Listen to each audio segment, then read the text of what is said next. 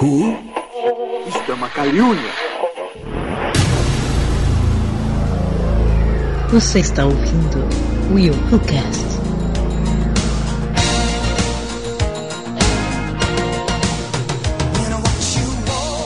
E aí galera, eu sou ele de Souza e pai, posso gravar um podcast? Quanto isso vai me custar? Nossa. Não vou nem falar que é o Ju. Não, não vou falar. Caraca, cara, o Július. Maravilhoso. Ó, que fique bem claro que foi a Aline que falou, eu não falei. Não, porque essa frase é clássica dele. Porque ele tem dois empregos. Quer saber o que é mágica? Eu tenho dois empregos, trabalho sete dias por semana, todo dia meu dinheiro desaparece. Realidade de todo pai, né, filho? Não só de todo pai, qualquer brasileiro. Vocês sabiam que agora vocês falando eu percebi que eu tenho dois empregos? É mesmo. Olha aí, ó, Julius. Caraca, é o próprio Sério? Július, cara. Eu não tinha percebido, agora eu percebi que eu tenho dois empregos. Você só- Lidiane, eu tenho dois empregos. Sim. Você só não tem três Eu sou filhos, né? filmmaker. Aliás, eu tenho três empregos. Caraca. Três empregos. Eu sou filmmaker, eu sou editor e sou designer. Olha aí. Sensacional, cara. Lidiane, você já sabe que se você se empombar no teu trabalho, você pode pedir demissão. Eu não preciso disso, meu marido tem três empregos. Pois é. No dia que os três empregos derem o dinheiro que eu realmente preciso, aí sim. Salve, salve, galera. Quem fala é a Aline e... Você já declarou seu amor ao seu pai hoje? Olha aí. Você já abraçou seu filho hoje? Você já deu um beijo em sua testa? Antes que seja tarde, lhe faça um carinho. Corre, abrace forte seu filhinho. Ah, que bonitinho. Com amor, Leão. Gilberto Barros. Maravilhoso. Maravilhoso. Cleiton é só botar o bigode que fica igualzinho, Gilberto Barros. Já mandaram e a merda hoje? Não, né? Não. A cana não é boa, Tiger. Aí, tá defendendo o pai. Ah, né? Pai. Maravilhoso. Fala pra eles que tua mãe tá fazendo bolo de pão de mel. Ah, não, não bolo de não, não. Não bolo. Bolo de pão de mel? Bolo, não, não, não, não, bolo de saio. É? Cala, cala, ali. Lá, lá. Onde que não é? Ó, Não, cantando. não. Ela fala chinês, gente. Essa menina já canta japonês. Esse é o motivo da nossa vida. Eu sou pai, gente. Pronto, essa é a minha entrada. Aqui é Cleiton Muniz, eu sou pai. Ai, que lindo. Adorei essa entrada. Adorei. Muito bem, galera, estamos de volta com mais um WilhoCast. Dessa vez nós vamos falar aqui sobre os pais marcantes do cinema, aproveitando aí o mês de agosto aí é sempre o mês dos pais, segundo domingo. Então nós separamos aqui esse dia para poder a gente falar aqui sobre os pais marcantes do cinema, das séries, pais que nos marcaram aí na, na mídia e no entreten- entretenimento. Há um tempo atrás, lá no início do WilhoCast, a gente gravou um especial sobre o Dia das Mães e ficou faltando aí um especial sobre o Dia dos Pais. Ah, Né? vamos, Ninguém liga, né? vamos confessar Ninguém- que isso foi uma reivindicação minha. Eu que vim aqui reivindicar que os pais também merecem. Porque a gente fez o cast Dia das Mães. Só que aí depois que eu perguntando, tipo o Cleiton, não importa, né? Não, não faz diferença. Não, mas pra gente faz sim, porque eu faço diferença aqui nesse podcast. Na verdade, o Cleito reclamou não, que o pai nunca é lembrado como a mãe é lembrada. não, é- é- ele fez uma Alguém, não, reivindicação. eu quero que alguém, Ah, eu quero que alguém me prove o contrário do quê? Do que o William acabou de falar. Dia dos Pais não é lembrado nem comemorado como Dia das Mães. Não Ah, é e tá. ninguém me convencerá do contrário. Nisso eu concordo com você. Porém, aqui a gente sempre dá visibilidade aos pais também. Então, por isso que a gente veio gravar esse podcast. O cacete, porque o William queria fazer o castinho, não queria nem fazer um cast. É Se verdade. vocês não sabem, isso aqui não é cast, isso aqui é castinho. Não, Nada tá? disso. Não, nada Porque é igual. Não, queijo. não. Ninguém liga. Se tiver o hambúrguer, tá tudo certo. Não, Cleiton, Nada disso. não. Eu falei assim: é realmente os pais não são tão lembrados como as mães. Porque a gente gravou o request do Dia das Mães e não gravou o Dia dos Pais. Ali, então vamos gravar o request do Dia dos Pais. sei que tal. Aí eu falei, cara, tá muito em cima, não dá pra gravar. Aí então vamos, como é que a gente faz agora? Então vamos fazer curtinho. Ah, mas o Dia das Mães teve uma hora e meia. Não teve, o Dia das Mães teve 40 minutos no início do cast. Mas você queria fazer menos que isso ainda. Eu que bati o pé e a gente veio aqui fazer um podcast maior. Não, eu falei meia Fala é hora, mentira. 40 minutos. Eu falei meia hora, 40 minutos. Epa! Castinho, Tá vendo como é que o Dia dos Pais? O negócio aqui é cast. Tá vendo como é que o Dia dos Pais é diferente do Dia das Mães? No Dia das Mães não teve briga. Eu posso falar por que não teve? Ah. Porque não tem mãe. Tem alguma mãe aqui, por acaso? É verdade. Tem razão. Ha! Não tem, não tem. Não tem. Mas você, como o pai do grupo, você tem que botar ordem. Viu? Olha só. É o que eu tô fazendo nesse instante. Boa. Vamos começar essa bagaça agora. Vamos É isso aí. começar esse É agora. negócio. Mas, primeiro, Isso que eu chamo de uma entrada. Que maravilhoso, cara.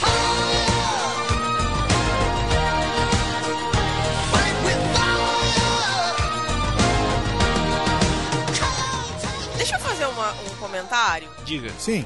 Que no cast do Dia das Mães, a gente fez, a gente desejou Feliz Dia das Mães, tal, aquela história toda, blá, enfim. Eu quero homenagear aqui todos os pais, nossos ouvintes ou não. A gente não conseguiu lançar esse podcast no Dia dos Pais, como a gente queria, mas agosto ainda é o mês dos pais, então eu desejo um ótimo mês pra vocês. Cleiton, feliz Dia dos Pais pra você, porque eu sei que você é um exemplo de pai. E que todos os nossos Oh. ouvintes tenham muitas felicidades e muito amor no coração. E muito, muita interação com seus filhos. Pronto, gente, acabei. Sei.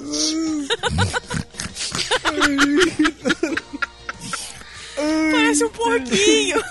Ai, a Suri tá olhando pra mim preocupada. Ai. Ela não tá entendendo nada. Tadinha.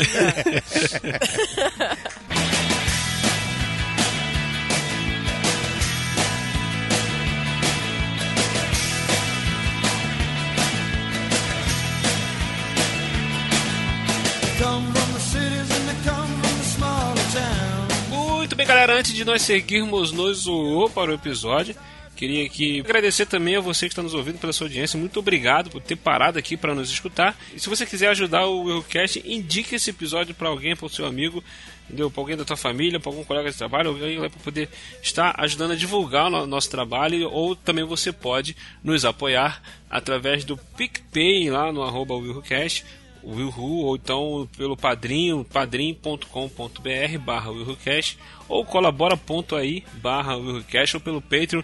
Tem várias formas de você poder apoiar o WillhuCast aí, ajudar aí no, no crescimento desse projeto. O WillhuCast, o Rolândia, o No Ar Com Elas, o Wilhu News, até audiodrama estamos produzindo. Então, se você gosta do nosso trabalho e quer nos apoiar, tem essas formas, ou simplesmente compartilhando aqui este episódio. Tem todos os links aí para você nos apoiar na descrição deste podcast aqui no post, tá bom? E eu quero agradecer também aos nossos queridos padrinhos apoiadores, que é a Kátia Barga, o Yuri Brauli e o Renan Salles, que tem nos ajudado aí através desses sistemas de apoio. Tá, muito obrigado a você tem nos apoiado. Não deixe de nos seguir nas redes sociais e simbora falar sobre os papaises, papaises marcantes. Simbora, papaises.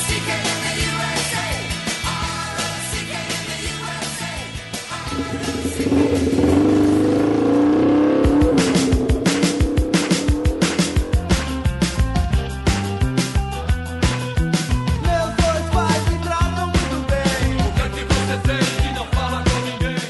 Já foi dito aqui, muitas vezes, é, até injustamente, né, a gente pode se falar, os pais são sempre colocados uma posição meio que coadjuvante nas famílias, né? Principalmente aniversário, dia dos pais, é sempre uma cueca, uma meia, alguma coisa assim. Quando um presente é um pouquinho mais caro, é o pai que tem que dar o dinheiro pro filho comprar, a não ser quando o filho cresce, começa a trabalhar, Aí tem teus empregos lá, dois empregos, três empregos, aí sim consegue comprar alguma coisa melhor pro pai. Entendeu? Então o que a gente fez aqui? Vamos, vamos falar aqui sobre os pais marcantes do cinema, as séries, que te- existem muitos pais aí que a gente vem acompanhando ao longo dos anos e fez parte da nossa vida, da nossa história. E pra começar, Cleito, já que você é o pai aqui do grupo, tá? começa aí. Parta, diga você. Pai, querido! Pai marcante do cinema. Pai marcante do cinema. Pai marcante do cinema. Eu. Que eu pago o cinema. Não, sacanagem. A Aline, a Aline vai morrer, mano.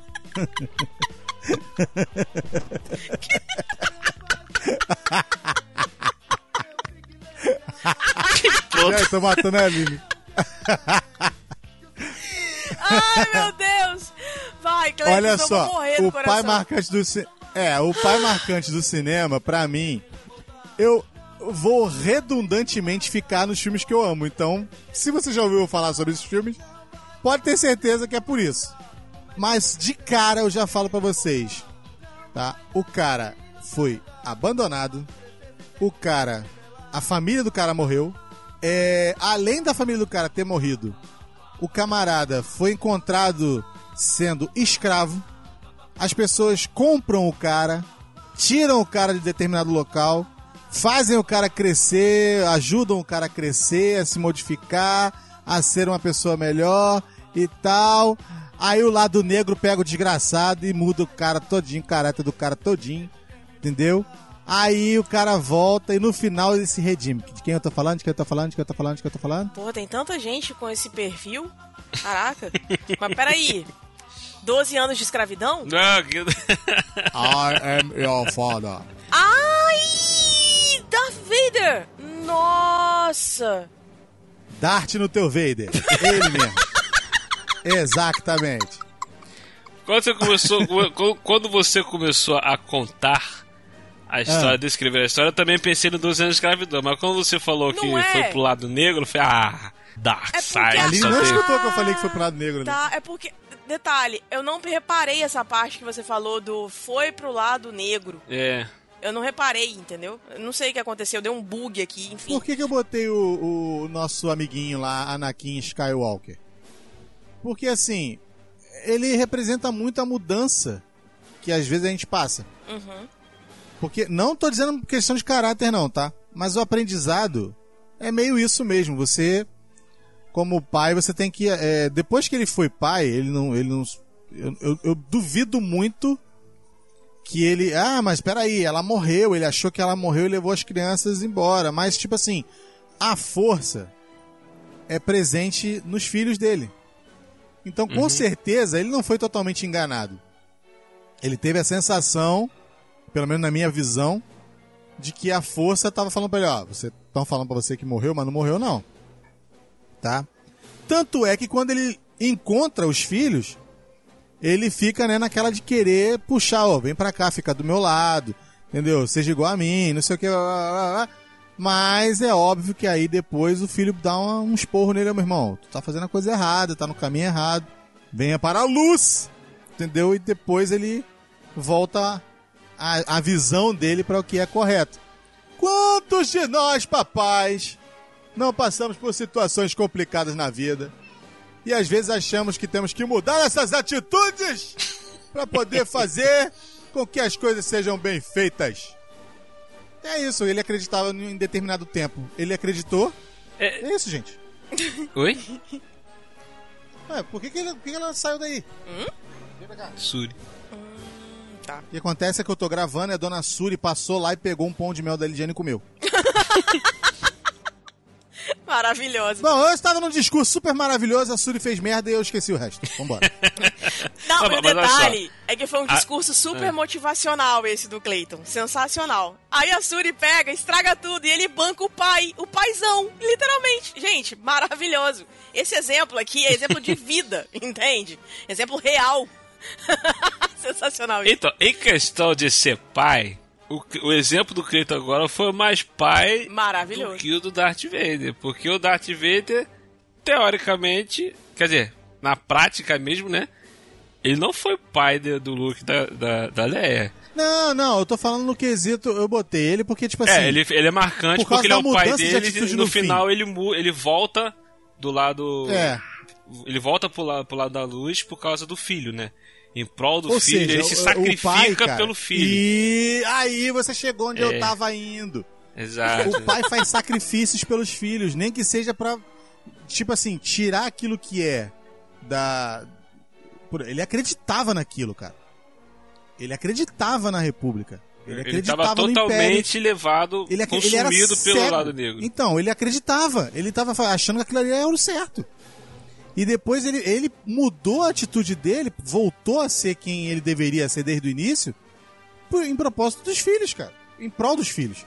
Exato, então, exato. pai também é isso. Pai é você acabar se. Se. Como é que fala? Se doando.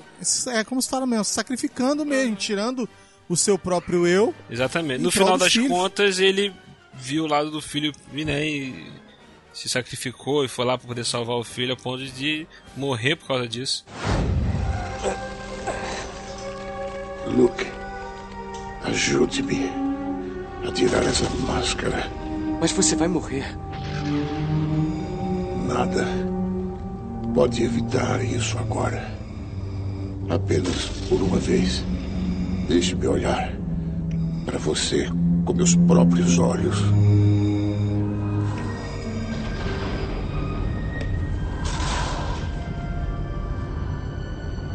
Agora, vá, meu filho. Não. Você vem comigo. Não vou deixá-lo aqui. Eu tenho que salvá-lo. Você já salvou Luke. Você estava certo. Estava certo a meu respeito. Diga à sua irmã que você estava certo.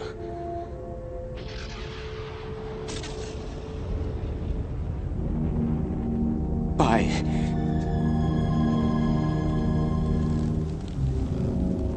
Eu não vou deixá-lo. Ah, e na mesma história tem, tem um Han Solo aí que, independente do filho ser um merda, tipo assim, tá lá, filho. É verdade. Tá lá, o cara. Ah, não foi pai 100%, mas na hora do final lá, tava lá, filho. Se você quiser, eu tô aqui. Entendeu? Então, É. E ele se sacrificou Nem- também pelo Nem, filho, né? nem- nem me lembra disso que eu chorei disso aí, cara. É. Nossa, a como- cara dele do triste sério, chorando e, e rindo, quando toma a- a- o sa- sabrada no meio do- do- dos cornos lá, meu Deus do Não céu. gosto nem de lembrar também. Nossa, Doído. Dá, é, dá dor no coração. É pra ser um cast feliz, gente. Não vão ficar lembrando de coisa ruim, não. Enfim. Mas não é. Então, já que é o Cash Lins, vamos pro o outro pai, que é o pai da minha entrada, né? É o pai que tem dois empregos, é o pai que sempre se- batalha pra poder dar o melhor pros filhos. que o dinheiro sempre some, que é o nosso querido Julius, ali do Todo Mundo Odeia o Chris. Entendeu? Eu, eu, eu, eu vou fazer um combo aqui, vou botar dois pais de série junto. Que eu- eu- esses dois pais, o Julius e esse outro que eu vou falar, são pais que eu falo assim: são dois exemplos de como eu vou criar meus filhos, cara. Eu vou, eu vou seguir esse exemplo desses dois. Michael Kyle. Tadinhos. que é o Julius do Todo Mundo Odeia Crias e o Michael Kyle do Eu a Patroa as Crianças, meu É a sua cara. É a sua São cara. dois pais excepcionais que dão as Caraca. melhores lições do filhos, que igual a esses não tem, meu irmão. Se juntar os O- dois, então, só Jesus, meu Deus. Ah, O Julius, o exemplo de batalhar, aquela coisa toda tal, de proteger a família, aquela coisa toda, ele tem muito disso, né? É, tem vários episódios em que isso acontece, que aquele que o cara ameaça o Chris e ele vai lá atrás do cara. Aí você tá Ah. vendo, olha só, achou que eu tava brincando? Quando você estiver tomando banho, eu vou estar lá. Quando você estiver vendo televisão, estiver vendo filme, eu vou estar lá. é Nos muito seus Terry sonhos. Nos seus sonhos, eu vou estar lá e aparece ele com o taco de beijo. Achou que eu tava brincando? muito bom, cara. Muito bom, muito bom, muito bom. Cara, te- te- eu, eu lembro quando. quando eu, eu lembro se é o Chris ou se é o. Acho que é o Chris que quer dirigir. Aí, aí ele fala pro.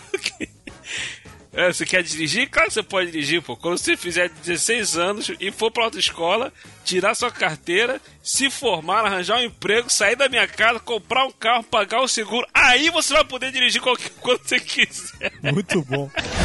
Quando fiquei mais velho, sempre pedia pro meu pai deixar eu dirigir. Aí, pai, posso dirigir? E ele sempre dizia a mesma coisa. Dirigir? Claro que pode. Depois que fizer 16, for pra autoescola, tirar a sua carteira, se formar no colégio, arranjar um emprego, sair da minha casa, comprar um carro, pagar o seguro, aí vai poder dirigir quando quiser. Ele podia só dizer não, né? E o Michael Kyle, cara, as melhores lições, que é tipo assim.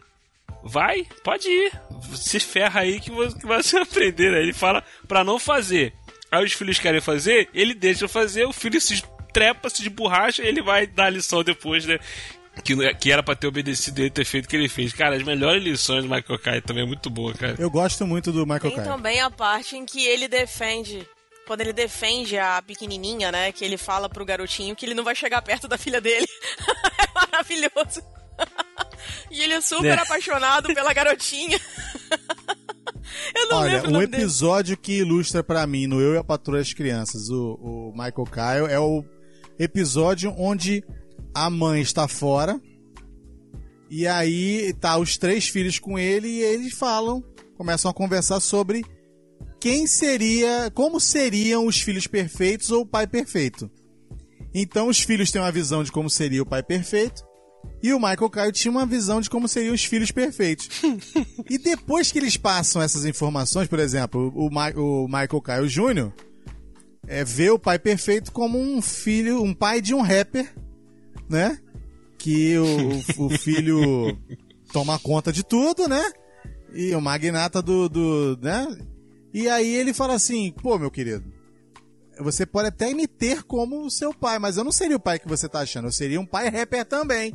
Aí ele começa a mostrar o pai rapper, o que que seria? O pai rapper come a namorada dele, entendeu? O pai É. rapper faz, pega as coisas dele, entendeu? Por que, que ele não tá fumando? Por que, que ele não tá cheirando? Ele sempre, tal. ele sempre vai, ele mostra o lado ruim daquilo que o- os o filhos lado acham que é ruim bom. daquilo que os filhos. é, Exatamente. Aí, depois vem a Cad, depois vem a, a. Ai meu Deus, como é que é o nome da outra? A, uma- do meio. Não lembro Quem? o nome. A Claire. É. A Cla- o da Claire, então, é, pô, é maravilhoso, cara. Por favor, não me despeça, senhor Justin Flippers Flake. Ai, meu Deus. é muito bom, mano. Trouxe, trouxe, trouxe com vocês, papai, que senão eu nem desço. Aí ele chega. Eu sou, como é que é, empresário do Chocolate Chip. Cara, o Michael Caio tem, tem uma parada muito maneira que tem um episódio que ele. O Júnior começa a, a negócio de jogos de aposta. E o Júnior se dá bem em jogos de aposta, ele sempre ganha. Aí ele começa a querer ficar tirando onda porque ele, ele ganha muito dinheiro com isso tal. Aí o, o Michael Caio chega pra ele e fala: Ó, jogo de aposta, cara, cuidado, é um vício, que não sei o que e tal. A banca sempre ganha, a casa sempre ganha, eles não jogam pra perder. Entendeu? Eles deixam você ganhar, mas no final eles sempre ganham. Aí ele quer provar pro filho que o filho vai ficar se perdendo. Aí ele vai fazer algumas apostas com o filho e o filho sempre ganha dele. Aí até um dia que ele vai e, e bota na, na, na sala dele aquela maquininha de caça-níquel. Isso. Aí ele bota a maquininha dessa na sala. Aí o filho fala: Ah, isso aqui eu vou ganhar nisso daí, isso aqui tá. Falei, claro, pô, vai, vai jogar lá. Aí ele vai jogar, falei, não, pera aí, pô, se jogar ele tem que comprar a fichinha. Aí quem tá com as fichinhas é o Michael. Aí ele vai e compra algumas fichas pra jogar. Só que toda hora o moleque perde. Aí o moleque começa a ficar desesperado. Como assim eu tô perdendo? Aí começa a querer gastar, gastar, gastar. O moleque fica viciado. Ele gasta todo o dinheiro que ele ganhou em todas as apostas que ele fez e mais o que ele não tinha. Isso, Aí- na maquininha. Ele chega a ficar louco. Ela tá me provocando. Ela fica falando, ela fica me chamando, olha lá. Ela tá me desafiando. Ele começa a ficar louco por causa disso, cara. Aí, Júnior, o que está fazendo? Ela me usou, pai. Ela tirou todo o meu dinheiro. Não disse para ficar longe da máquina? Ah, eu tentei, mas ela ficou me chamando. Ela me seduziu. Perdeu quanto? Perdi tudo. Tudo menos essa moeda aqui. Ela que vai recuperar tudo pra mim. Porque o problema é que não tinha ninguém me olhando e eu. Eu preciso de público. É a plateia que me faz ganhar. Eu ganho pela plateia, é isso. Tudo bem, eu vou ser a sua plateia. Vai nessa, Júnior. Perdedor! Eu não acredito. Eu não acredito. Júnior, deixa eu te mostrar a única forma de vencer a máquina. Quero ver. Tá na mão. É uma chave. É isso aí. Fica olhando, hein? Tingling! Ganhei, ganhei, ganhei! Olha quanto dinheirinho! Viu, filho? Era isso que eu estava querendo te ensinar sobre jogar. A banca sempre ganha. Então, meus parabéns. Mais uma vez coagiu seus filhos a aprender a lição. Eu particularmente prefiro o termo torturou. Sabe qual foi a nossa maior conquista? Júnior. Ô, Júnior, meu filho, vem cá! Vai se atrasar pro trabalho. Olha ele aí, o franguinho mais trabalhador do pedaço. Vem cá, franguinho. Ah, ah, ah, muito engraçado. Tô pronto pra trabalhar. E na hora de trabalho, nada de dar papo pras galinhas. peguei, ah, peguei. Deixa o garoto, Michael. Obrigado, mano. Ah, e ajeita suas pernas que eu tô vendo a cloaca. Tudo bem. Pode me levar? Ahn, só se fizer uma coisa pra mim. O quê? Põe os ovos pro café da manhã. Ai, eu já tô ficando com peninha. Ah, aí, quer fazer uma aposta? Não, nem pensar. Qual é o problema, frangote?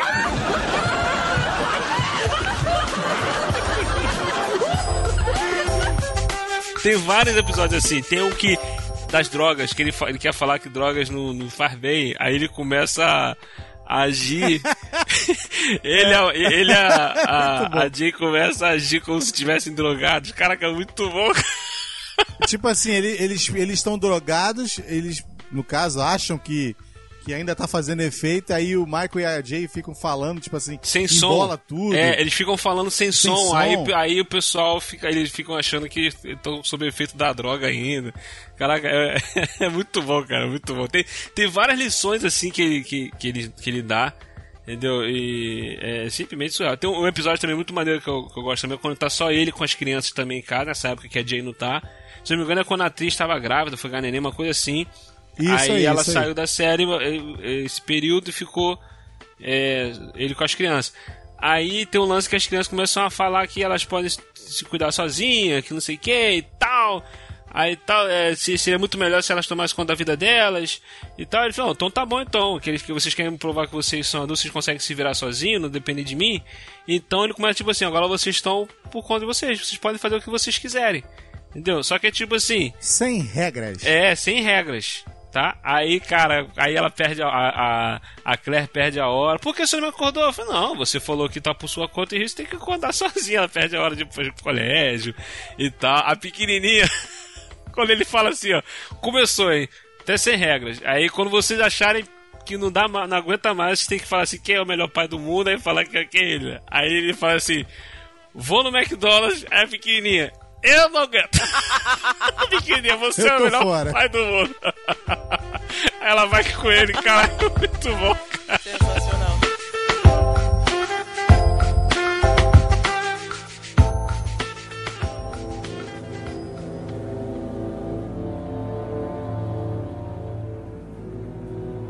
Eu não vou falar de pais engraçados. É, eu, eu já tô na linha mais séria. Então, como todo, em todo cast eu sempre gosto de trazer uma animação, a gente também já tem um cast sobre isso, mas um, um pai que eu acho um exemplo é o Mufasa de Rei Leão. Mufasa pra mim é assim, é um é uma alma que foi plantada naquele desenho e graças a ele o desenho todo se desenrola. Porque ele está presente em todas as partes. É, a gente costuma rir, costuma a, a ter um- uma, uma, uma coisa mais diferente com a Disney, né? Uma, uma experiência mais diferente.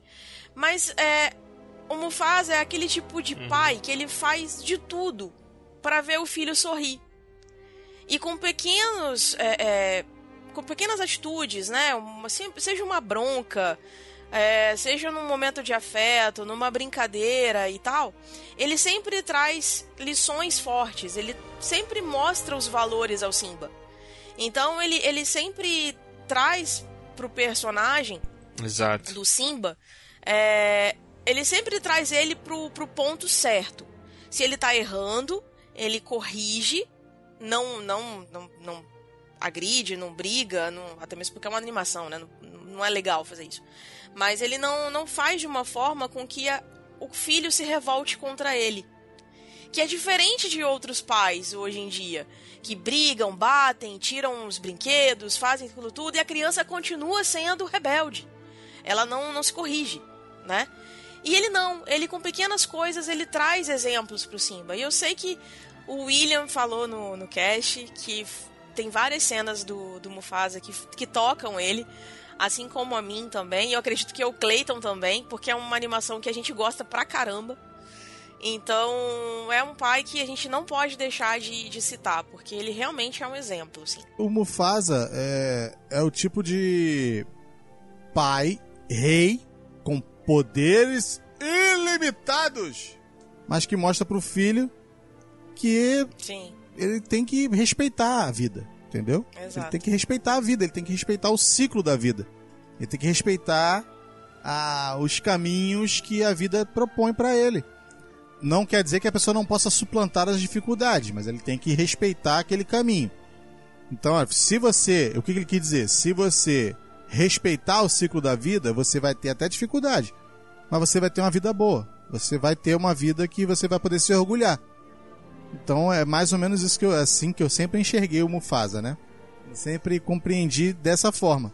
Se ele não passa aquilo, ele ia tornar o filho dele um mimadinho, com poder, entendeu? Ele é Pois é, porque era o filho do rei, né? É, o filho do rei que ia ser aquele engraçadinho que fica fazendo cagada e alguém passando a mão pela cabeça. Então ele não é esse tipo de pai. Tem até uma cena que o Sim- o Simba, ele demonstra que ele poderia ca- caminhar pra esse lado, que é quando ele tá no cemitério de elefantes, aí as hienas vêm, aí, ah, você não pode fazer nada comigo, eu sou o filho do rei, né? Eu sou o filho... É, ele meio que esquece isso naquele momento. Isso, aí, aí o, o, o, o, o Zazu até fala, bem, teoricamente podem, porque você está na terra delas. Entendeu? Mas aí depois o, o, o, o Mufasa dá uma lição nele, que ele fala assim, ah, eu queria ter coragem é, como o senhor tem. Aí, aí ele, fa- ele fala assim, é não, para você precisar coragem, para você demonstrar coragem, você não precisa se meter em apuros. Né? Aí Ele fala assim, você não precisa fazer um lance desse. Entendeu? Aí ele fala assim, até os mais corajosos têm medo, que ele fala que ele, ele teve medo, o, o pai fala, eu tive medo hoje, tive medo de te perder. É, ele tá sempre dando uma lição. O Mufasa abre a boca e ele dá uma lição. Essa é. É verdade. Olhe, Simba. Tudo isso que o sol toca é o nosso reino. Nossa! O tempo de um reinado se levanta e se põe como o sol. Um dia, Simba, o sol vai se pôr com o meu tempo aqui. E vai se levantar com o seu como um novo rei. Tudo isso será meu?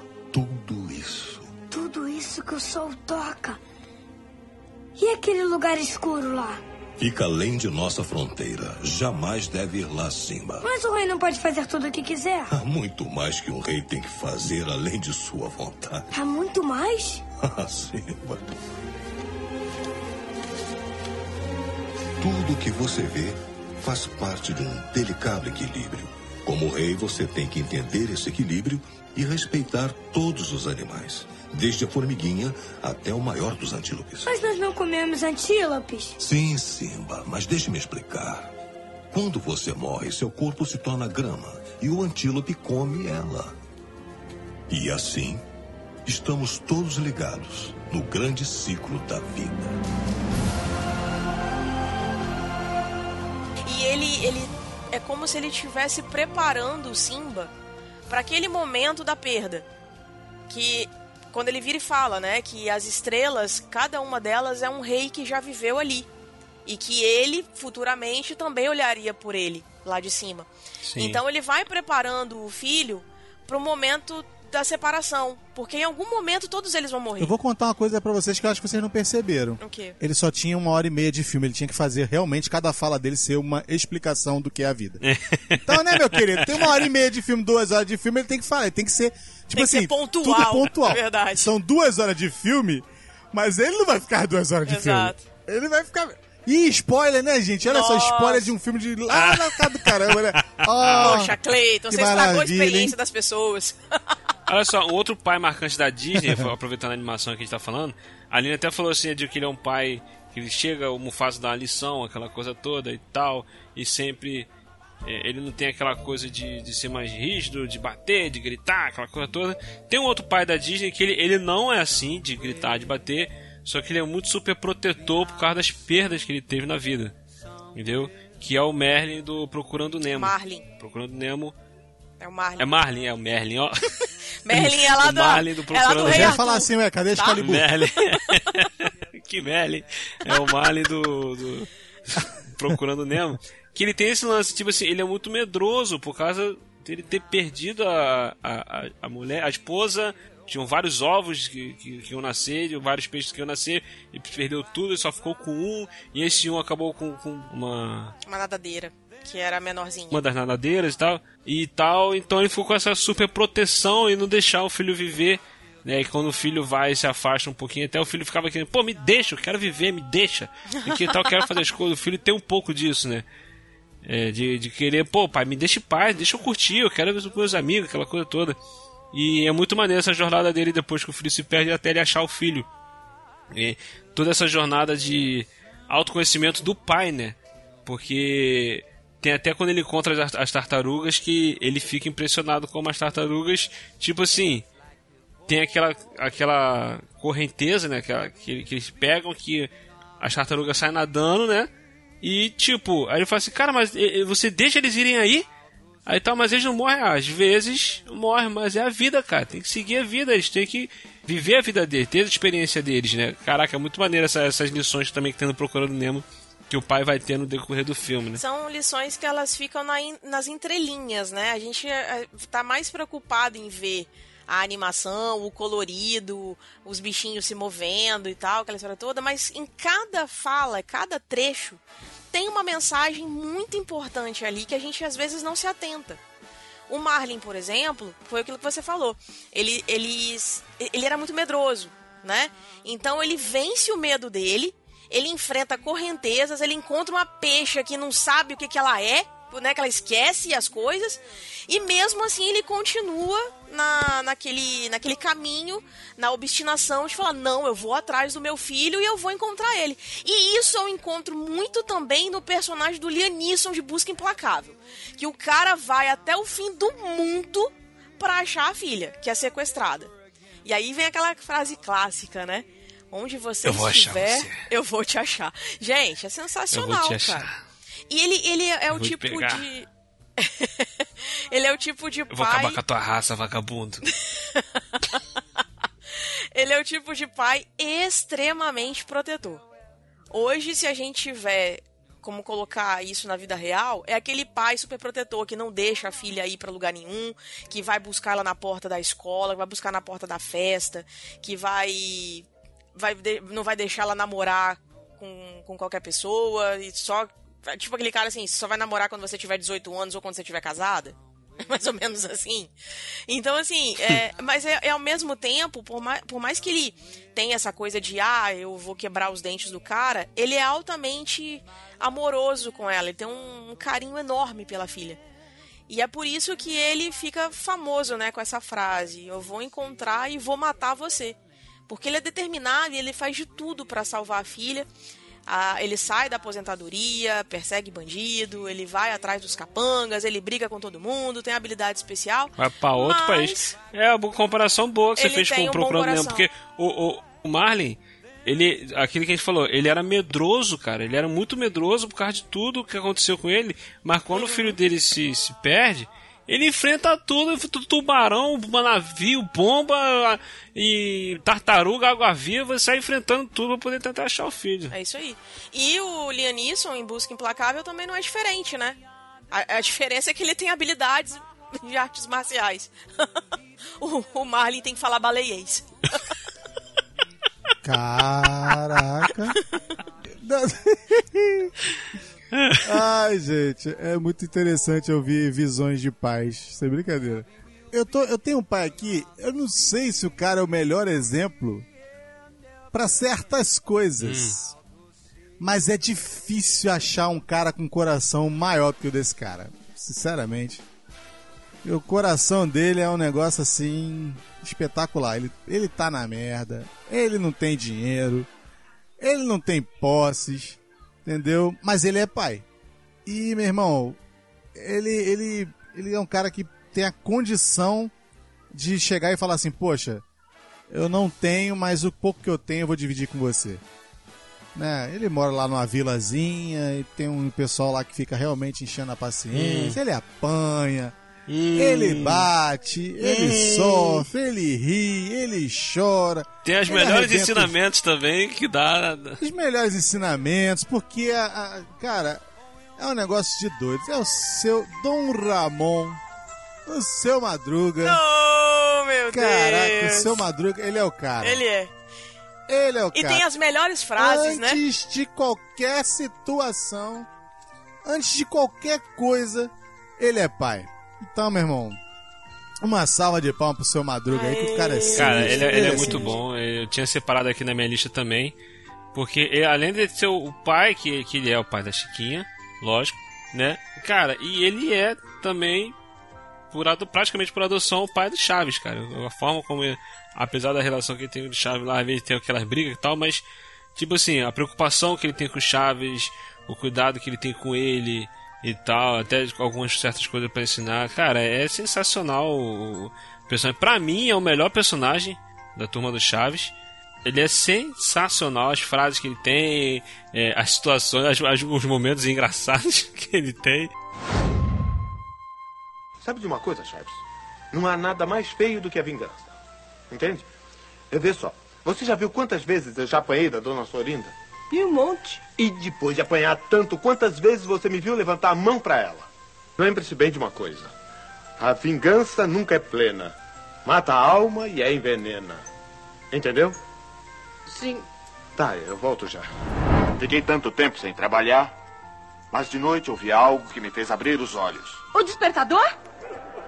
Não, não, mas que despertador, filha. Se empenhei na semana passada. Ah, Não, não, eu me refiro a uma frase muito bonita que eu vi na televisão. Ah, já sei. Não contavam com minha astúcia. Não, Chaves, não foi isso. Não, não. Então estávamos fora do ar por problemas técnicos. Também não, Chaves. Ora, então. Não, não, uma frase muito bonita que dizia que não há nada mais trabalhoso do que viver sem trabalhar. Era isso, mais ou menos, né? Chaves, como dizia meu velho avô, se quiser chegar a ser alguém, devore os livros. Quê? Que devore os livros. Viu o que você fez, Chaves? Viu o que você fez? Mas é que. Ai, mãe do céu, me ajude. Ai, Seu Madruga, o senhor sabe o que, que o Kiko acabou de me dizer? Está bem. Eu já imagino. Que o senhor disse que as pessoas boas devem amar os seus inimigos. Bom, sim, mas é que. Meus parabéns, seu Madruga. Oxalá todo mundo dissesse coisas como esta às crianças.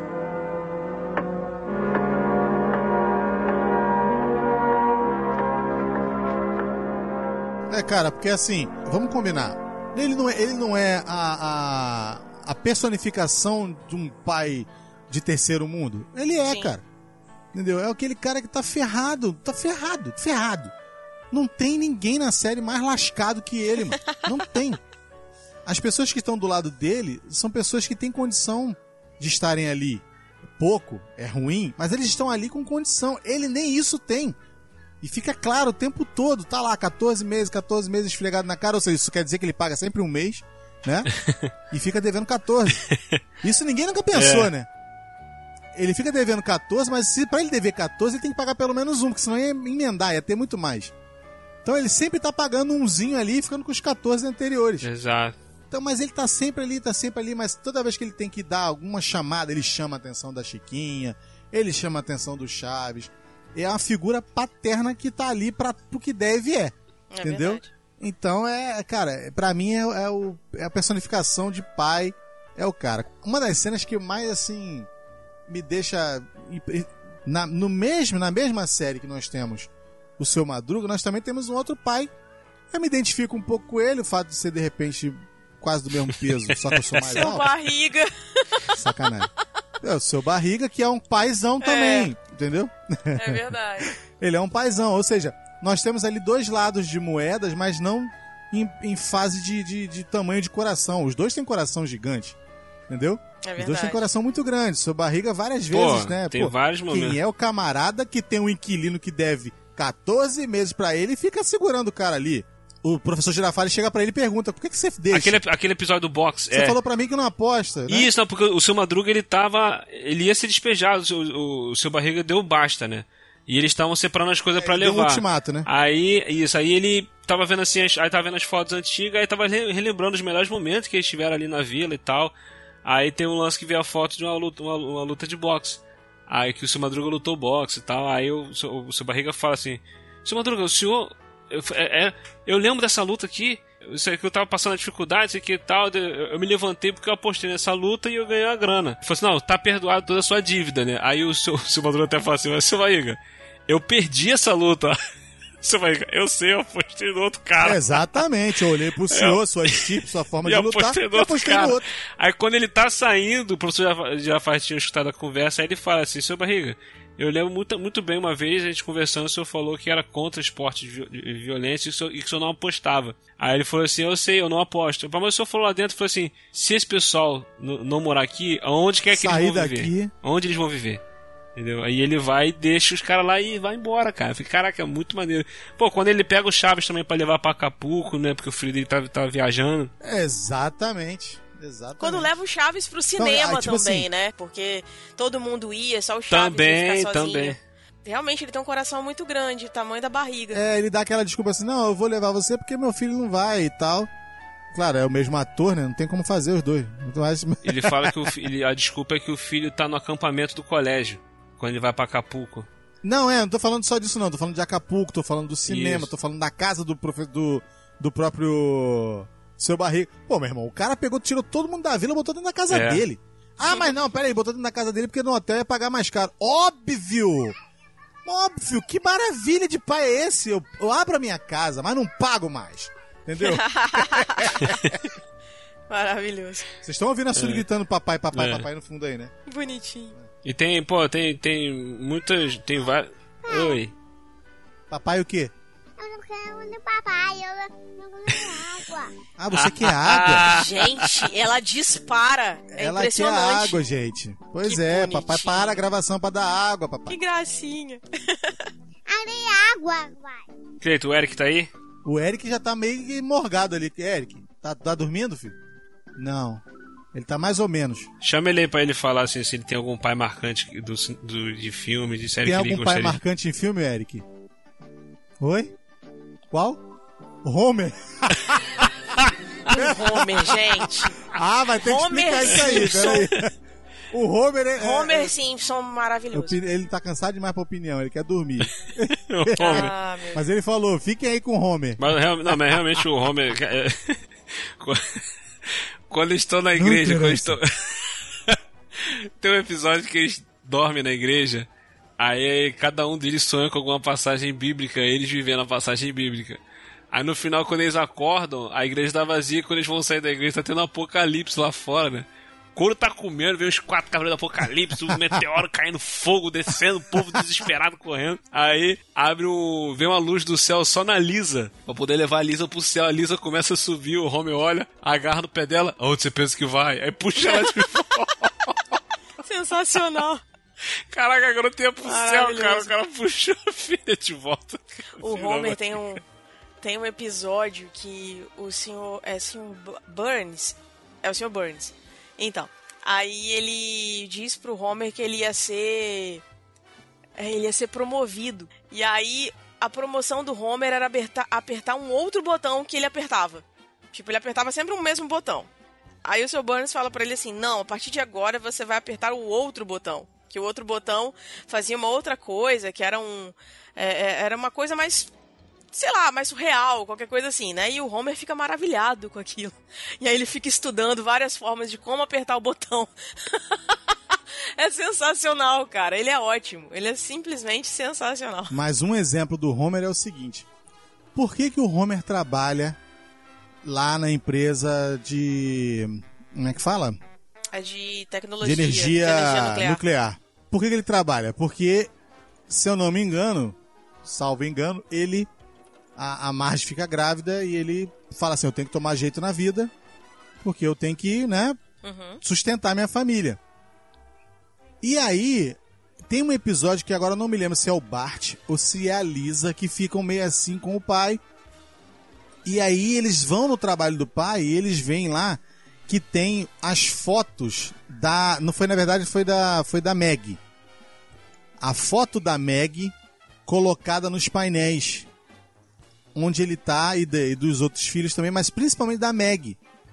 Por quê? Pra ele lembrar o porquê que ele tá fazendo aquilo, por que, que ele tá trabalhando, por que, que ele tá ralando, né? Que é pra sustentar os filhos, pra mostrar pros filhos que tem que ter responsabilidade. Apesar de ele ser louco, ser um camarada completamente insano, mas quando chega na hora de realmente ser pai, que é você se doar com 100%, você fazer um trabalho que ele não gosta, ele não gosta de trabalhar ali, mas é um trabalho que paga bem a ele o suficiente para ele ter uma vida decente, mas ele vai lá. Entendeu? Ele tá todo dia lá por causa disso. Então, é, cara, nesse dia, se eu não me engano, é até um episódio do Dia dos Pais. Cara, esse esse episódio, episódio, esse que o episódio está falando, é um episódio, se eu não me engano, é que. É, é, tem muito tempo que eu não vejo Simpsons, então não acompanho mais, eu via bastante, mas é um episódio que ele, se não me engano, ele quer sair do trabalho. entendeu? Isso, pra Mas fazer no- outra coisa. No final das contas, ele acaba tendo que voltar pra trabalhar lá. Aí o Sr. Burns bota uma placa na frente dele, escrito é. é- é, não esqueça, você vai, vai estar aqui pra sempre, você vai trabalhar aqui pra sempre, né? Don't forget, é, you, you are here forever, uma coisa assim. Aí eu lembro que ele, ele pega essa placa e ele coloca as fotos dele com a Meg, da Meg, nessa placa, né? Isso. E ele vai apagando as letras e aí ele deixa as letras Do it for her. Aí isso. É, é tipo, faça her, isso é. por ela. Entendeu? Ele, ele Isso pegou aí. toda a frase, É demais. ele apagou as outras as, as letras e deixou as letras que formam do, do it for her, né? Faça isso por ela. Cara, é Tá sensacional. vendo? É um Simpsons, hein? Até nos Simpsons tem uma, uma, uma- lição. uma ilustração de, de É pai. verdade. Olha só que legal. Uma lição.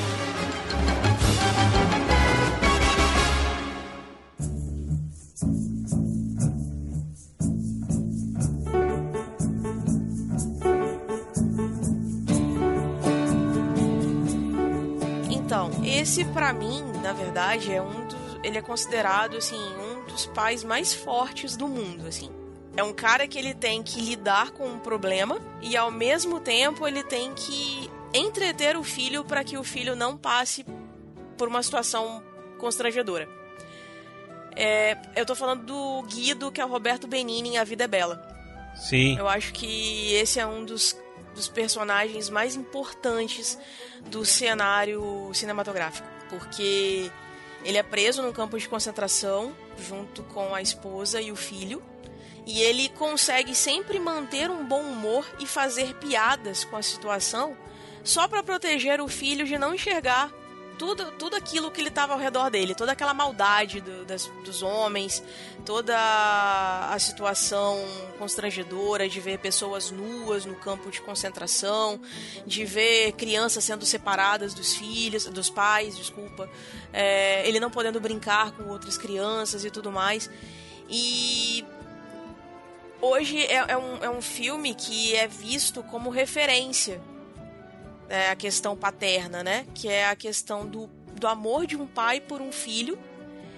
E a gente vê que é capaz de superar qualquer obstáculo, sabe? Então, assim, é um filme que me toca muito, me faz chorar em vários momentos, porque Filmaço, filmaço. é, é muito triste, mas ao mesmo tempo é bonito de ver. A relação que ele tem com o filho é uma relação que, assim, é muito, muito bonita. E é muito bem construída. E é né, à toa que o filme ganhou dois Oscars, né, em 99. Foi, eu não sei se foi logo depois de A Lista de Schindler. Eu acho que foi. Mas enfim. Então é, é- é um filme que realmente marca muito e Roberto Benini ele é sensacional, ele é um ótimo ator. Eu não lembro de ter visto mais nada depois disso, mas ele consegue transmitir é, na atuação dele todo o carinho, toda a empatia que ele tinha pelo garoto. E aí ele transmite isso no personagem. E é incrível.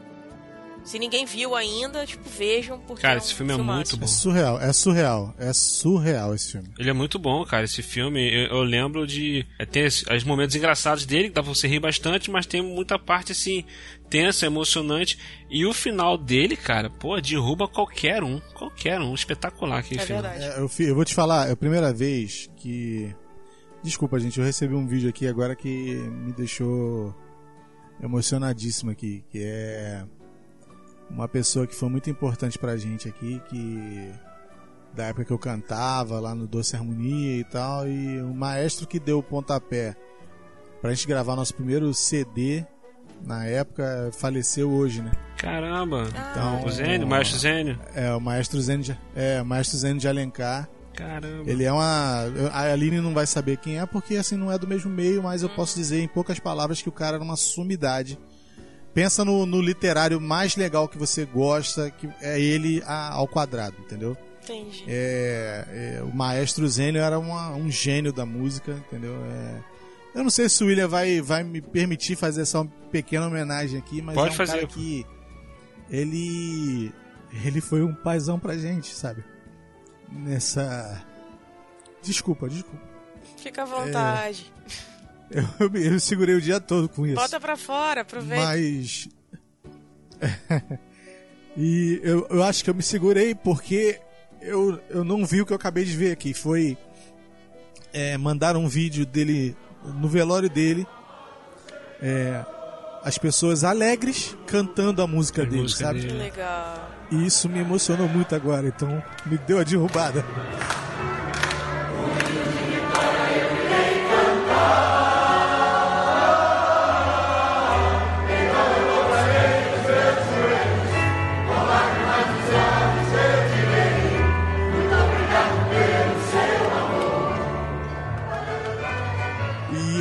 Cara assim que ele tinha os seus problemas como qualquer pai, entendeu? É, eu sei porque eu vivi e convivi com ele durante um tempo. Então ele não era nenhuma, como é que eu vou dizer, unanimidade como pai, entendeu? Ele era um cara que foi pai na sua essência, mas é óbvio que não é unanimidade em lugar nenhum. Mas na, na música, ao que ele se propunha fazer, na criação dos filhos, ele foi uma pessoa presente. Então, é. E, e um, um gênio da música, um camarada que. Esse cara era muito fera, É, ele era muito bom. Tinha uma qualidade, uma qualidade assim. Se você parar a perguntar para qualquer músico quem foi Zeno de Alencar, a maioria vai saber. Tipo assim, se o cara tiver mais de 20 anos, ele vai saber. Ele vai saber quem foi. Porque ele já tava com a idade bem foi. avançada já, né, também, né? É, ele, ele, ele perdeu pro Alzheimer, né? E, e eu peguei uma época, agora tu vê como é que são as coisas. Há pelo menos uns 10 anos atrás, eu trabalhei com ele durante um mês, porque a preocupação dele é: minhas músicas não podem se perder, eu preciso digitalizar as minhas músicas. Eu preciso guardar para gerações futuras o que eu fiz. Então ele pediu para eu trabalhar com ele para fazer isso, fazer esse trabalho. Não deu muito certo na época por outros problemas, nada muito assim que faça muita diferença agora, mas é, eu não pude fazer o serviço. E mas ele foi um cara que ele tinha muita preocupação com isso, entendeu? Ele tinha muita preocupação do que é normal para outros, para ele era uma coisa assim que ele tinha que fazer. Então ele, ele foi um pai que, tipo assim, ele é um pai da música para mim, porque ele ele na, nas igrejas e na Assembleia de Deus de Madureira, que foi de onde ele foi muito tempo, é, ele foi muito tempo de, de Madureira, foi muito tempo de, da, da Igreja Assembleia de Deus da Penha, que é do pastor Silas Malafaia, na época do, do sogro do pastor Silas Malafaia. Então ele era um cara que estava muito presente, muito, muito presente. E isso entrou muito na minha vida, porque eu aprendi a cantar com a minha mãe e aprendi ouvindo também músicas dele. Então foi um negócio assim absurdo.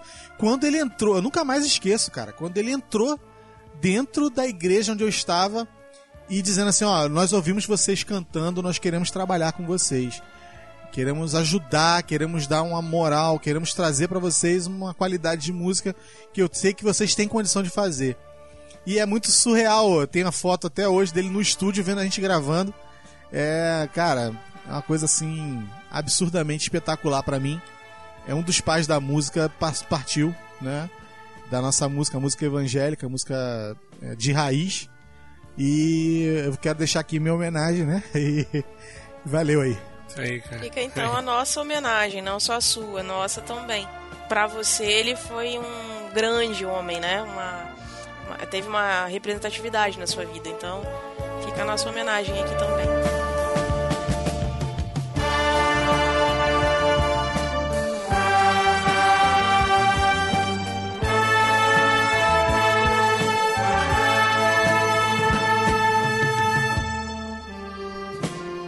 Vai, William. Vamos falar de TechPix. Puxa aí. Vamos falar.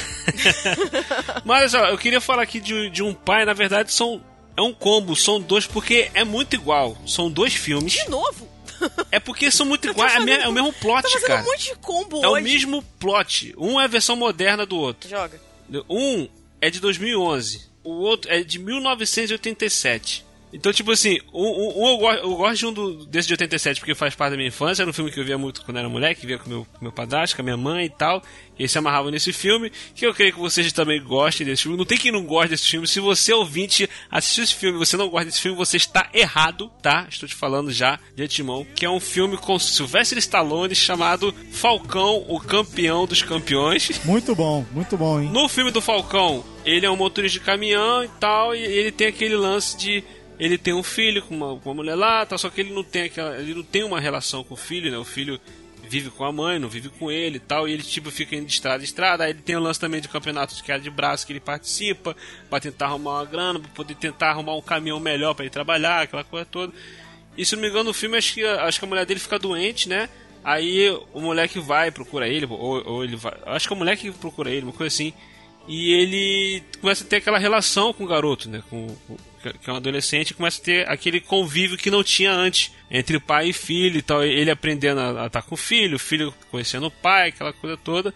E quando eu era moleque eu me amarrava nesse filme porque eu tinha esse lance com meu pai, porque minha mãe e meu pai eram separados, então eu tive contato com meu pai quando eu era criança, depois só fui ter, voltar a ter contato com ele já depois de adolescente, há 12, 13 anos que eu comecei a ter mais contato com ele várias vezes, né? Porque antes a gente quase não se via. Então, esse filme mexia muito, mexe muito comigo porque por causa desse lance. E em 2011 teve o Gigante de Aço com Hugh Jackman, que é praticamente a mesma coisa, é um pai que não vive com o filho, só que é num futuro onde os, os lutadores de boxe foram trocados por máquinas, é, são, são robôs que lutam boxe, né? No filme antigo tem uma disputa de queda de braço e aqui é, é a luta de robôs, né? E tal, e tem esse, esse mesmo lance do, do Hugh Jackman estar com o filho, que ele não tinha uma relação com o filho e tal, e ele começa a construir... É o filme que temos de um lado pessoas que estão suando, né, quebrando os braços alheios, e do outro, não, não pode machucar o seu próximo. Vamos botar robôs para se matarem. que beleza. É, é mais a questão da tecnologia, É né? muito mais maneiro os robôs brigando. O, o- o robô que o garoto encontra, porque eu não assisti o do Stallone, eu assisti só o Gigante de Aço. É, o robô Você não assistiu Falcão? Não. Tan, tan, tan. o, o robô que o garoto encontra me lembra muito o Chape, que é mais recente. Isso, é bem lembram desse parecido. filme. Lembra muito. é e é também é. o filme é com o Hugh Jackman. É, muito é porque, tipo assim, é, é um robô. No filme, a história, na história, é um robô já ultrapassado, né? Que acha, né? Ele não é um robô moderno como os Isso. outros. Isso, é. Ele é bem antigo, é uma geração bem, bem passada. E aí, o que acontece? Eu, eu acho que, assim... Eu não sei se você teve essa mesma impressão, mas eu acho que o Hugh Jackman não fez um bom papel de pai ali, sabe? É, Eu não acho que ele teve empatia no personagem. Não com o garoto. Tô falando ele como pai. Ah, eu gostei, eu, que eu gostei porque assim. Não passou veraci- É, a- a, veracidade. proposta ali é o seguinte: é um cara que nunca teve filho, né? O cara nunca teve. Nunca foi pai, Sim. não criou um filho. Ele, ele teve o contato com o filho já com um filho grande. Então é meio que ele não sabia, ele tá meio que aprendendo a, a lidar com isso e tal. E sempre tem uns conflitos Ele porque foi você. incentivado pela namorada também, né? A procurar o garoto. Porque se fosse por ele mesmo, Isso. ele não ia atrás do menino. Tem esse detalhe também. Exato, exato. Então, então tipo assim, tem, tem isso. Eu lembro quando eu vi esse filme, eu não dava nada por esse filme. Eu parei Eu ver também. esse filme, sentei pra ver, tipo, só porque não tinha nada pra ver mesmo, deixei passando, eu fui vendo. E cara, como eu gostei, como ele lembra o, o filme, tem isso também de lembrar o filme do Falcão. E o filme ele tem essa, é, essa relação assim também que é aquilo que eu falei, que me falou muito comigo por causa da, da minha infância, adolescência e tal. Mas tem um lance maneiro desse filme que é quando ele tá lá. é, porque o, o personagem do Hugh Jackman ele era um lutador de boxe, né? E ele não luta mais porque agora são robôs que lutam. Tá? Então, tipo assim, ele é um lutador frustrado, né? Porque ele não tá conseguindo se adaptar a essa nova vida, né? Que sem ser lutador, tem que fazer outras coisas pra poder ganhar dinheiro, aquela coisa toda. Então, quando ele começa essa relação com o robô e tal, de botar o robô pra ganhar, o robô começa a ganhar, começa a ganhar, começa a ganhar e tal. E tem um lance maneiro que o robô tem um, um lance nele que é re, refazer os movimentos da pessoa. Tem como você programar ele para lutar por controle remoto, né? E tem como você programar ele para lutar é, através dele refazendo os seus movimentos. Por controle remoto, não. É, acho que, se não me engano, é falando. Ele, ele fica com tipo com um microfone headset e ele fica falando o que, que o robô tem que fazer, o robô faz. É assim que o robô luta. E quando chega na luta final, esse lance do robô, por causa das pancadas, ele quebra esse dispositivo e não está funcionando esse lance de, de você falar pro robô o que, que tem que fazer. Então, para poder terminar a luta, né, que era a luta final lá, contra o melhorzão lá, o robôzão melhor, ele ativa esse, esse negócio de refazer o movimento e ele fica sempre ficando no campo de visão do robô para ele ficar dando os golpes, né, o pai, e o robô é, repetir os golpes dele. Então ele começa a fazer esse, os movimentos e tal, e tipo assim, aquela coisa de estar tá viva nele de novo, de ele estar tá lutando novamente. Mas o maneiro dessa cena é que o moleque, ele nunca tinha visto o pai lutando.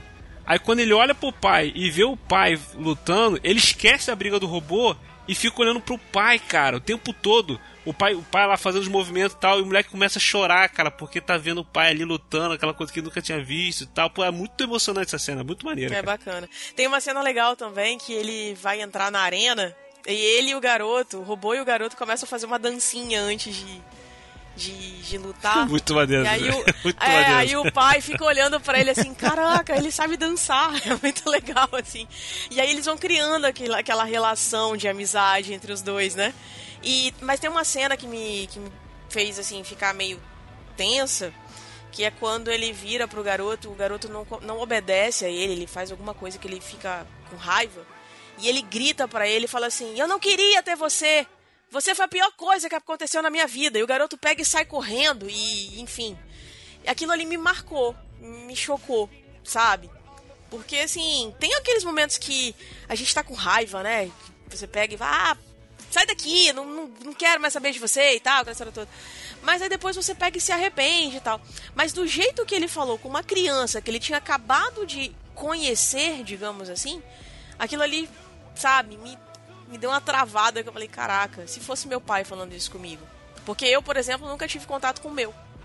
Então, assim, se fosse eu acabado de conhecer o meu pai e ele falasse isso para mim, como é que eu ia me sentir? Entende? Então, assim, é, é uma situação muito complicada. Mas, Porque enfim. tanto ele como o Falcão é aquele tipo de pai que só até brinca, né? Que, ah, vou ali comprar cigarro e não volta, né? Tipo, tipo desse pai que, que some, que é, fica ausente na vida do filho e tal. E cara, apesar disso, da, da criança ter o pai ausente, é, principalmente quando você é criança, adolescente, você sonha em ter seu pai de novo Sim. contigo ali. Com entendeu? Certeza. A criança ela vai querer ter isso, entendeu? Então, tipo assim, tem, ter essa relação no filme é, é bacana. Tem esse tratamento que normalmente, provavelmente, igual desse personagem aí, que ele não, não queria, não foi um filho planejado. Aconteceu. Entendeu? Então, mas tipo assim, acaba tendo que ter essa coisa de, de eh, reconhecer que tem um filho, de assumir essa paternidade e tal, aquela coisa toda. Então, tipo assim, é uma parada bem, bem legal de se trabalhar e se desenvolver. Quando isso tem nos filmes, é bem bacana. É verdade. Sabe, pai, agora pode começar a sua firma de transporte com este caminhão. Pode chamar de Filho e Falcão. Filho e Falcão? É, não gosta? Não é mal, não. Mas o que você acha de é, Falcão e Filho, hã? Falcão e Filho? O que, que, você acha? Falcão e Filho. Uhum. Falcão e Filho. É. Até que fica legal. Vamos.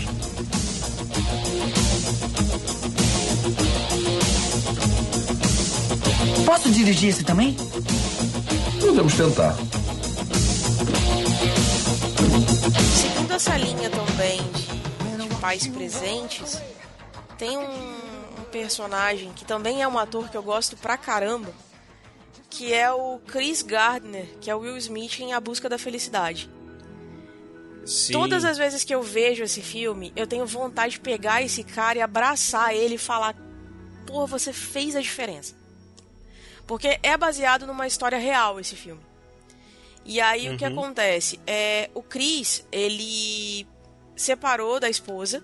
Na verdade, ela deixou ele e o filho pequeno, que é o Jaden Smith, né? O filho dele na vida real. E ele, ele mostra pro filho que apesar das dificuldades, apesar da vida miserável que eles estavam tendo, que ele não estava tendo trabalho, a autoestima dele estava lá embaixo, ele estava na merda, literalmente. Ele mostra pro filho dele que é preciso superar o tempo inteiro, todos os dias você mata um leão para você sobreviver. E mesmo tendo que você dormir na rua, você não ter onde ficar, você não ter o que comer, às vezes não ter como tomar um banho, usar sempre a mesma roupa, mas não perde a, a expectativa de um dia após o outro, de o outro dia ser melhor. E aí ele nossa, ele passa cada situação com o garoto. Tem uma, uma cena em que ele tem que dormir no banheiro com o garoto. Cara, essa cena é muito. É e brava. o garotinho dormindo, ele começa a chorar. Porque ele entra em desespero. Cara, eu chorei muito sabe? nessa cena, meu Deus. Qual o pai que, que faria isso, cara? Não é qualquer pai que faz isso, não. E tipo assim, ele faz, ele faz de um jeito que pra poder, tipo, é como se ele estivesse brincando com o filho. Exato.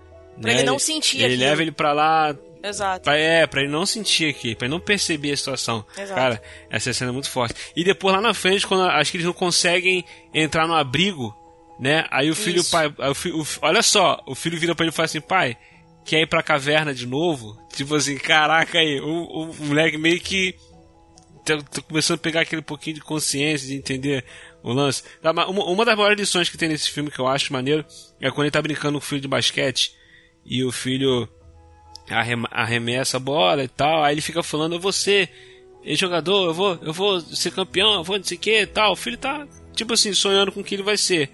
Aí ele vai falar pro filho assim, né? É, mas isso aí não dá lugar, não vai dar em nada, sei que, tal, você tem que estudar, se você não estudar, você não vai ser alguém na vida e tal. Ele manda uma dessa. E o moleque vai, tipo, o moleque murcha, né? E ele ia jogar a bola de novo, o moleque até larga a bola. Aí ele vira pro moleque e fala assim, ó, nunca deixa alguém. Nu- Nunca deixa alguém te dizer que você não pode fazer alguma coisa. Nem mesmo eu. Até se eu chegar pra você falar que você não, não pode, você tem que ir atrás do seu sonho, né? Você tem que lutar pelo seu sonho e tal. As pessoas não podem cena fazer é por si mesmas, então elas sempre falam que você não consegue. Cara, essa cena é muito maneira, cara. É verdade. E, e, e ele sempre levava umas portadas na cara, né? Ele ia levar o produto pra apresentar a alguém e aí as pessoas viravam as costas ou não o recebiam e tal.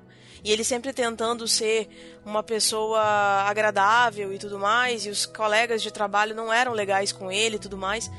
E mesmo assim, ele continuava correndo atrás para não faltar nada pro filho, sempre correndo atrás de, de ter uma oportunidade e tudo mais. E graças a Deus que no final ele, ele dá certo, né? Ele consegue ser bem sucedido e aí consegue criar bem o filho dele. A, a cena, a cena final, quando eles. Quando ele. Tipo assim, o camarada. Cara, o cara podre de rico pede dinheiro emprestado pra ele. É uma cena assim. Pede pra ele Cara, pagar o táxi. É uma coisa assim. Aí ele vai, paga aí pra mim e tal. Só que o cara vai e paga. Porque eu não sei se você sabe, ouvinte. Rico não anda com dinheiro, não, tá? Pobre anda com dinheiro. Verdade. Tá bom? Rico não anda com dinheiro. Aprende isso. Entenda isso. Aí ele vai pede pra ele pagar. Aí ele dá o dinheiro pro cara no final, né? Ele fala: "Ah, fulano, ele, ele vai, chega lá, recebe a informação de que agora é contratado, que vai receber um dinheiro legal todo mês e tal, não sei o que. Blá, blá, blá. Depois de ele ter sofrido tanto, ele vai entrega o dinheiro pro cara. Ah, fulano, antes que eu esqueça, aí vai tira aquele dinheiro. Eu não sei se era 5, se era 20 Acho que era dólares. eu 5 não lembro dólares ou agora. 10 dólares. uma coisa. 5 dólares, é mexeria. coisa banal. E tal, Mas ele vai quando o cara ele pediu, tal. acho que era o que ele tinha no bolso. Isso, era exatamente o que ele tinha no bolso. Era o valor que ele tinha. Ou ele não Então, tinha, aí- ou ele, ele não sai correndo e não paga o táxi. Eu não Era lembro. o único dinheiro que ele lembro. tinha na carteira. Quando ele paga. Era um valor, o o valor táxi. que o cara devolve pra ele era um dinheiro que ele tinha lá e É, devolve. acho que teve um lance desse Mas, que o assim, cara pede pra ele, ele dá, né? Pra não ficar ele sem pede um dinheiro jeito, ele dá. emprestado pra ele. Isso. Aí o que acontece? Quando ele desce, claro, vai passando aquele filme na cabeça, né? De tudo que ele passou pra chegar até aquele momento. Quantas vezes acontece com a gente, né, cara? Pô, a gente às vezes conquista uma coisa, meu irmão, e aí ele para no meio da rua e começa a aplaudir, bater palma e, e chorar e tal, se alegrar, e ele, ele não consegue parar de bater palmas, tipo assim, aplaudindo o próprio esforço, sabe? Aham, essa cena, essa cena é, apla- fantástica. As pessoas, as pessoas passando por ele, tipo assim, maluco, né? idiota É. no meio do, do povo. Mas as pessoas nem aí. Ele tá ali naquele momento. Ele, ele, ele e ele. Ele até fala: essa parte, essa pequena parte da minha vida se chama felicidade. Caraca, meu irmão. Caraca, é muito lindo, cara. É muito lindo. É uma coisa assim espetacular. É uma coisa maravilhosa. Pô, tu para pra olhar aquela cena. Tu- tanto é, cara, que eu vi esse filme uma vez e a outra vez que eu vi, eu vi num determinado. Eu tava passando aqui na televisão, mas eu só vi uma vez e tem coisas no filme que ficaram na minha cabeça eternamente. É impressionante. Tem coisas, por exemplo, você falou da cena do, do, do banheiro lá, dele dormindo, dele tentando ficar no, no, no, no abrigo com o filho, passando por aquele monte de perrengue, e as- depois ele volta correndo. Pra quem ele, pra quem ele volta? Pra quem realmente importa. Isso que é verdade. Volta pro filho. Exato. Ele vem correndo pela rua Vai e entra dentro daquele, daquela creche e abraça o filho e, e chorando e. sabe? Então é isso, cara. É, é uma vida de, de renúncia total. O cinema ele põe muito isso. Tem vários pais no cinema que realmente passam essa informação pra gente, mostram pra gente. Olha só, você tem que entender o seguinte: o cara é pai, não vai deixar de ser pai. Tal. Tem pai, filho da mãe, tá? Não vou dizer que não tem, não, tá? Mulheres do meu Brasil varonil. Eu sei que tem pai que não vale um real, tá? Eu sei. Mas a gente tá falando de gente boa aqui, tá bom? Então, se você parar pra pensar, por exemplo, eu vou falar rápido aqui, certas, certas lições, por exemplo, é, o Michael Corleone fala assim, meu querido, olha só, você tem que manter os seus inimigos perto, seus amigos perto, seus inimigos mais perto ainda. Você não pode deixar as pessoas saberem o que você está pensando, porque você dá arma pro inimigo, entendeu? Você tem que saber trabalhar, você tem que saber fazer as coisas. Ou seja, em cada pai que a gente for colocar aqui, vai ter as lições que de repente juntando tudo dá um pai perfeito. Até o, entendeu? no Os caso do Michael Corleone tem o mas- lance dele, de, de ele Dom Vitor Corleone, né? Tem o lance do valorizar a família. Ele sempre bate muito nessa tecla. Muito, muito, muito. Porque, tipo assim, no final, o que que resta? A o que família. falta? O que falta? O que, o que volta? É a família. Com entendeu? certeza. Não tem É, e jeito. tanto que o Michael Corleone, como ele não valoriza a família, ele termina sozinho, os dias dele sozinho. Exatamente, porque ele, ele meio que tá plant, colhendo aquilo que ele plantou. Na época que ele foi o chefe, ele não, não, não quis saber. Era o poder pelo poder e eu, eu mando, eu faço, eu aconteço. E aí no fim, claro, tem a morte da filha, o filho não quer saber, né? A mulher também não quer saber. Então o que acontece? Você vê que o cara não perde tudo, né? Entre aspas, o cara perde tudo. Então é complicado, cara. É é uma coisa assim. É, é claro, cara, que a gente fala de família. Família é o que há de melhor na vida. A gente briga, a gente cai no tapa, a gente fala, a gente grita, a gente ri, a gente chora, a gente vive e tal, tal, tal, tal, tal mas é o nosso legado, é aquilo que fica para as futuras e, e é isso, você tem que entender isso. Se, a partir do momento que você entende isso, nada é difícil, nada é complicado, porque você vai estar sempre junto da tua família, sempre junto dos seus amigos, entendeu? Porque as pessoas querem estar perto de você. Então não deixa de viver, não deixa de ser pai. Entendeu? Papai, ó, você aí que tá ouvindo isso aqui, só quer saber de Dragon Ball, entendeu? Sozinho? Não, se você quer saber de outra coisa, vê com o filho. Entendeu? Eu não gosto de Dragon Ball, mas o meu filho fala, eu paro e escuto o que ele tá falando. ok. Entendeu? Não vou dizer que, que é uma coisa que eu acho, acho espetacular. Eu não acho, eu não gosto muito de Dragon Ball. Acho maneiro as músicas, algumas coisas assim, mas não sou. Mas quando ele fala, ele tá empolgado com alguma coisa. Quando a Suri vem, tá empolgada com alguma coisa. Tipo assim, eu não sei o que ela tá falando ainda. Ó, aqui, oi, o que, que você quer? Eu não quero sorvete. O que, que você quer sorvete, garoto, uma hora dessa? Verde. Gente, tá falando muito. Verde. Verde. O verde caiu lá? Verde, né? Vou lá. Ah, tá, caiu lá. Beleza, vai pegar, vai. então, o que acontece? A gente. Eu não entendo. Jesus. Então, o que acontece? A gente para e vê que tudo isso é passageiro. O que fica é a sua semente, né? Aquilo que você ensina, aquilo que você é, passa para gerações, né? Com Então é certeza. isso, é momento. Caraca, que lição, cara.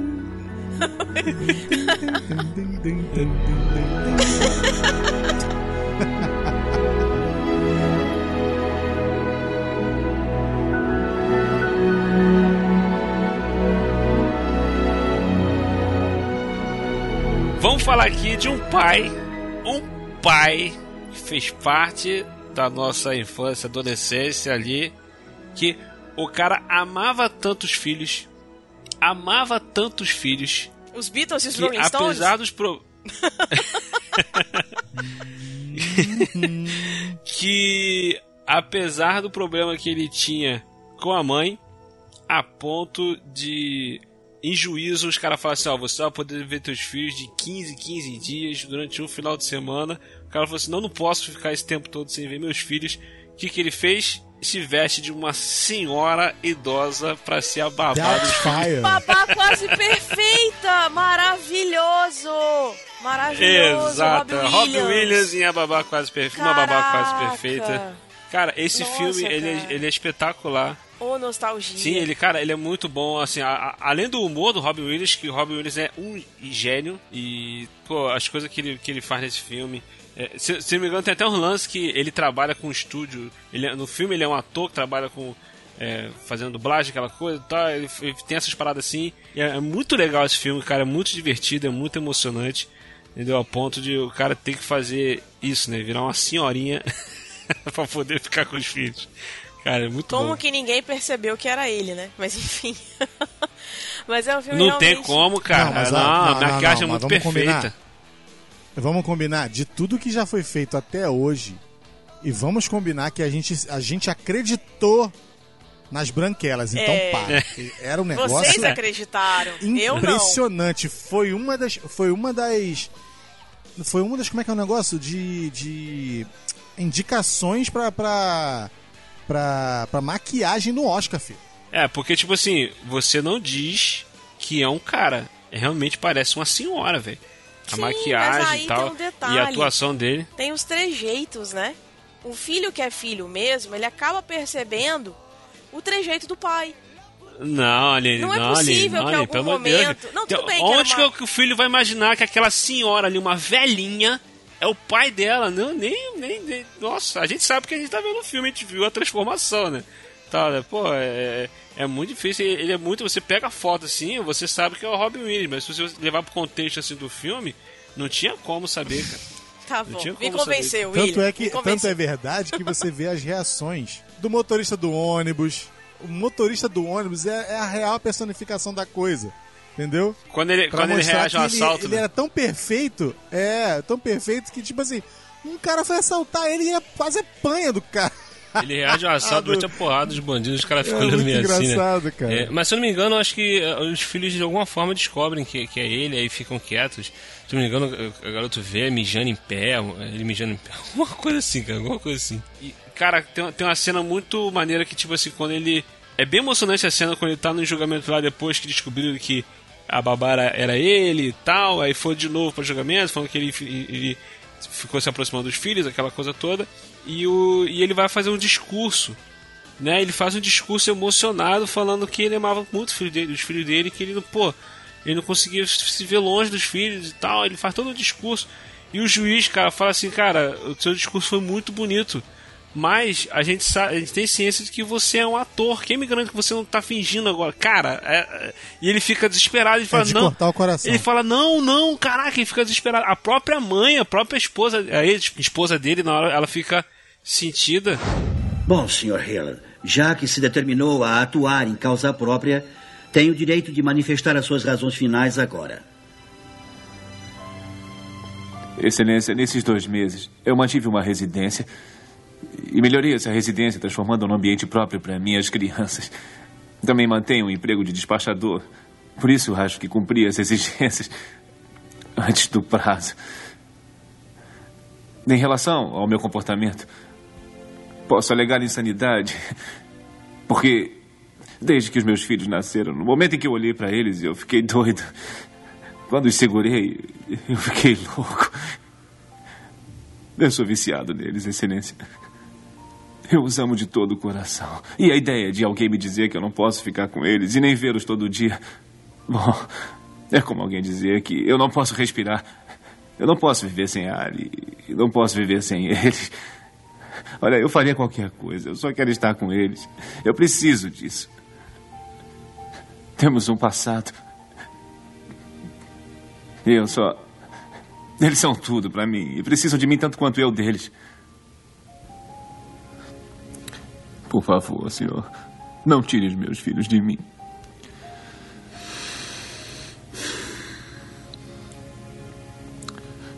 Obrigado. Sr. Hill, foi capaz de fazer com que muita gente acreditasse que fosse uma senhora idosa, o que não é fácil. E o seu pequeno discurso pareceu-me ser muito sincero e genuíno. Mas eu acredito que seja um ótimo desempenho de um ator muito talentoso, nada mais. Não, não é isso. A realidade, Sr. Hill, é que seu estilo de vida durante os últimos três meses tem sido muito pouco ortodoxo. E eu me recuso a continuar sujeitando três crianças inocentes ao seu peculiar e potencialmente danoso comportamento. Este tribunal decide conceder plena custódia à senhora Hiller. Ah, meu Deus, por favor, não. O senhor terá direito a visitas supervisionadas todo sábado. Supervisionadas? Exato. Uma supervisora o acompanhará quando passar tempo com as crianças. Estou sugerindo um período de avaliação psicológica e talvez tratamento para o senhor, Sr. Hillard. Nós vamos reexaminar este caso daqui a um ano. Obrigado. Sessão encerrada. E depois disso, a mãe, a, a mãe acaba é, reconhecendo que ele realmente mudou, que ele realmente é, ajeitou a vida dele, tudo em prol dos filhos e tudo mais. Então ela acaba é, resolvendo lá com o juiz alguma forma de resolver essa questão de eh, meio que tirar a queixa, uma, alguma coisa assim do tipo, uhum. que ela já resolve com o juiz e dá, deixa o pai, ele, ela procura ele, conversa com ele, aí fala que as crianças vão, vão ficar melhores com ele também, então passa a deixar ele todo dia com as crianças, se não me engano, acho na tarde, ou quando ela volta isso do colégio, aí, alguma coisa assim. Então ele vai poder ficar com as crianças todo dia. E, e um lance maneiro que esse filme tem é, é, não é aquela coisa de romantizar o casal a ponto, tipo assim, eles se divorciaram no final eles voltam a ficar juntos. Não, eles continuam separados, cara. Quando eu vi esse filme eu era criança, minha mãe e meus pais já eram separados. Então você vê isso num filme assim, tipo, cara, a vida segue, o casal se separou e é uma mãe com uma hora com os, com a, os filhos uma hora com a mãe e outra hora com os pais. Então é o, o desfecho do filme, né, a, a lição que o filme passa até com a personagem dele falando isso no programa de televisão é muito maneiro, cara. Querida senhora Doubtfire, Há dois meses, mamãe e papai resolveram se separar. Agora eles moram em casas diferentes. Meu irmão Andrew disse que já não somos mais uma família de verdade. Isso é verdade? Eu perdi a minha família? Há alguma coisa que eu possa fazer para juntar meus pais de novo? Sinceramente, Kate McCormick.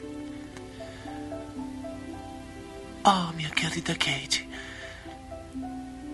Sabe, alguns pais, quando estão zangados, se dão muito melhor quando não moram juntos. Eles não brigam o tempo todo e podem se tornar pessoas melhores e mamães e papais muito melhores para você. E algumas vezes eles voltam a morar juntos.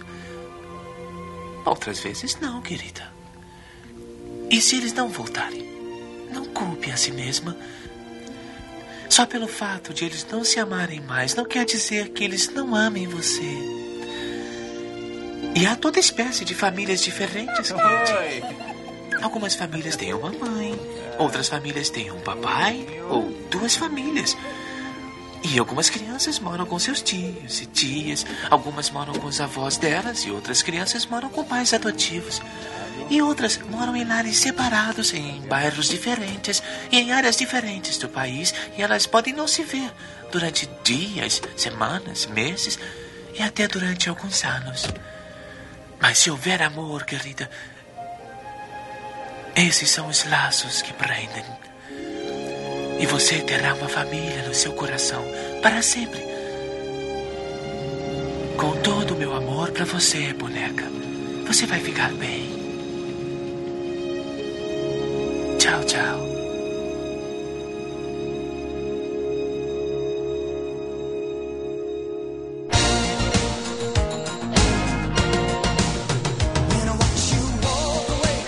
É isso aí, galera. Esse foi o nosso papo aqui sobre os pais marcantes do cinema, séries, TV e tudo mais. Se você gostou, deixe seu comentário. Se você não gostou, comente também.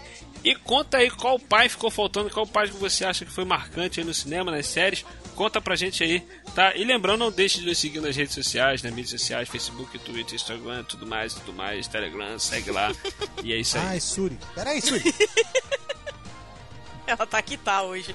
É, hoje ela tá que É, tá. é isso que tá, é isso que dá gravar podcast com os filhos soltos na sala. Essa é a vida. Tá em família hoje. Ela tá, ela tá brincando, brincando, brincando. É cast em família, né, Cleiton? Não, é porque, na verdade, a Lidiane está aqui, eu vou matar vocês de inveja, nesse momento fazendo uma das guloseimas que ela vai começar a vender. Inclusive, ela recebeu uma encomenda maravilhosa.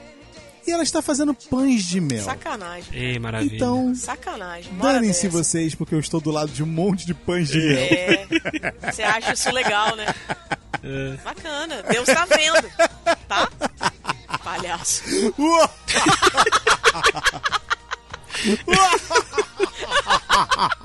Doutor Ivo, doutor Ivo. Tá muito, tá muito Paola Bracho, cara. Maravilhoso. Maravilhoso.